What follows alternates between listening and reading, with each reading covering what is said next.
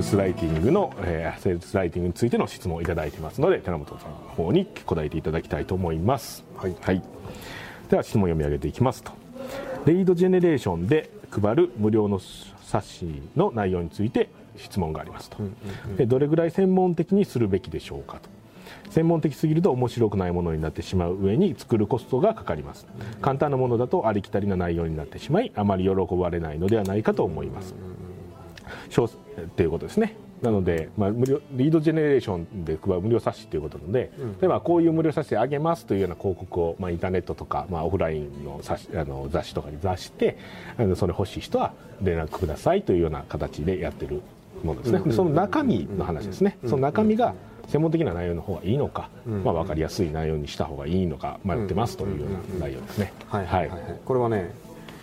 あの目的を考えるとよくわかると思うんですよ、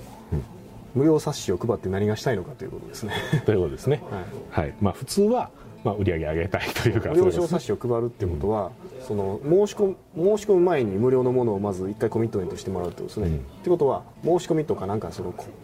お金を払ってもらう、えー払いやすくもらいやすくするためってことですね、そうですね。だから一番初めにおかこの商品買ってくれっていうとちょっと敷居が高いからあの無料冊子を配りましょうかっていう戦略を使っているということですね。はい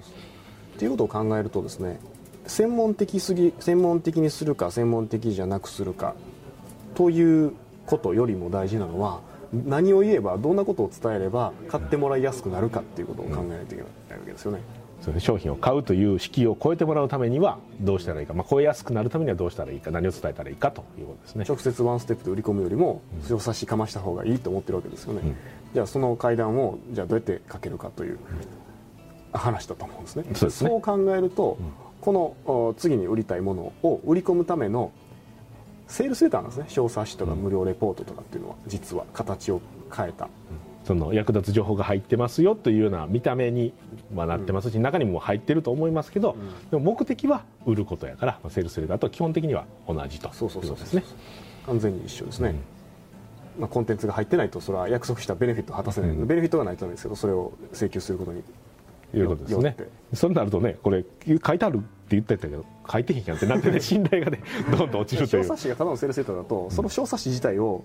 あの売るセールスレター書かないといけないじゃないですか。あそうなんですね。それそれで書けることがねないんですよ。その価値がないと。そのベネフィット書けないということですね。そのそのこの小冊子読んだらこうなりますっていうのが全然こう書けないということですよね。そうそうそうそう、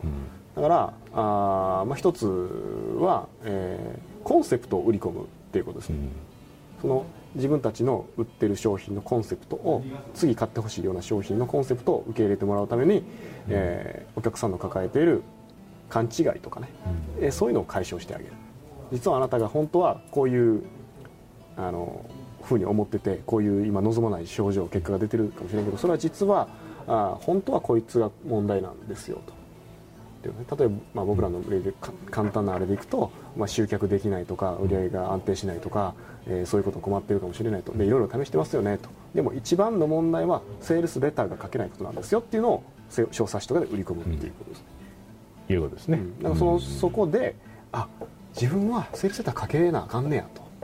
いうふうなコンセプトを受け入れてくれればその次に売る例えばそのセールスレターライティングセミナーとかね。でそういうのを売りやすくなるわけですよ。そうですね。だからコンセプトを売り込むとかその概念を売り込む、まあ、会社そのものを売り込むっていうよりもその方がいいのか。な、まあ、基本的にはその方がいいと思います。問題解決にそのね、えー本当の問題を教えてあげるっていうことがすごくポイントになってくるはずなので。だからそれに必要であれば専門用語は入れるべきだし、必要ないんだったら入れるべきではない。ということですね。ですね。うん、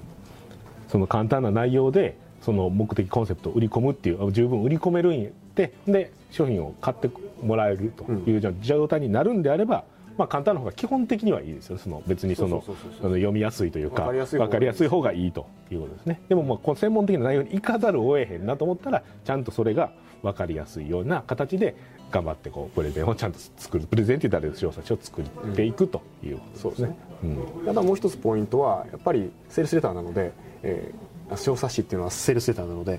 感情を動かさないといけないです、エモーショナル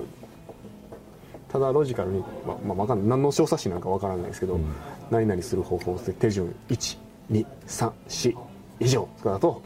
ああいいの来たね。で終わるんで。請求してよかったなって言って それやその書いてあることやって終わりみたいなそういう。売りにつながらへんっていうなってくる、なので例えばこうなんか、まあ、よくあるのでいけばこう自分がなんかその同じような問題を昔抱えててうまくいきましたっていうようなストーリーがあるそのストーリー書いて、まあ、共感してもらって解決してっていうようなこと言ってこう感情を動かしても、えー、そういうふうに狙うとか例えばそういうことですね。そうですね。やっぱねその、うん、まあステルセッターは買ってもらうことが目的ですけど、まあ、小冊子の場合はね買ってもらうところまではいかないからあれなんですけど、うん、あのいい文章の書き方っていうのがあって本でもそのレポートでも、まあ、ブログの記事とかでも全部そうなんですけど、そのまあ、読む人ね読者がこれを読み終わった後にどんな感情になってもらいたいかっていうのをまずあのゴール設計するんですよ。なるほど。その伝えたいことというよりも感情をまず設計する。まずどんな感情になってもらいたいか、でそれがやばっていう感情になってもらいたいんだったら、そうならなるようにあの設計していかないといけないですね。ということですね、例えばさっきの例でいくとあセールスレター書けへんかったらやばいかもっていうような状態になってほしいんやったらそれに向けてちゃんとこう書いていくっていうことですねなのでそれにまあ質問に戻ると、専門的な話が必要であればやるべき。や、うん、何だったらやるべきじゃないっていうことです。ということですね、はい、それもあの目的を何なのかとその目的達成できるんやったら、まあ、基本的にそれで何でもいいと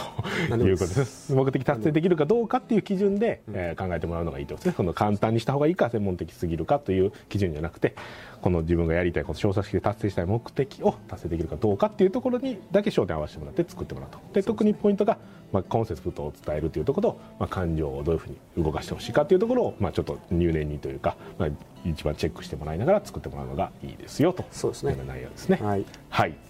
ありがとうございました。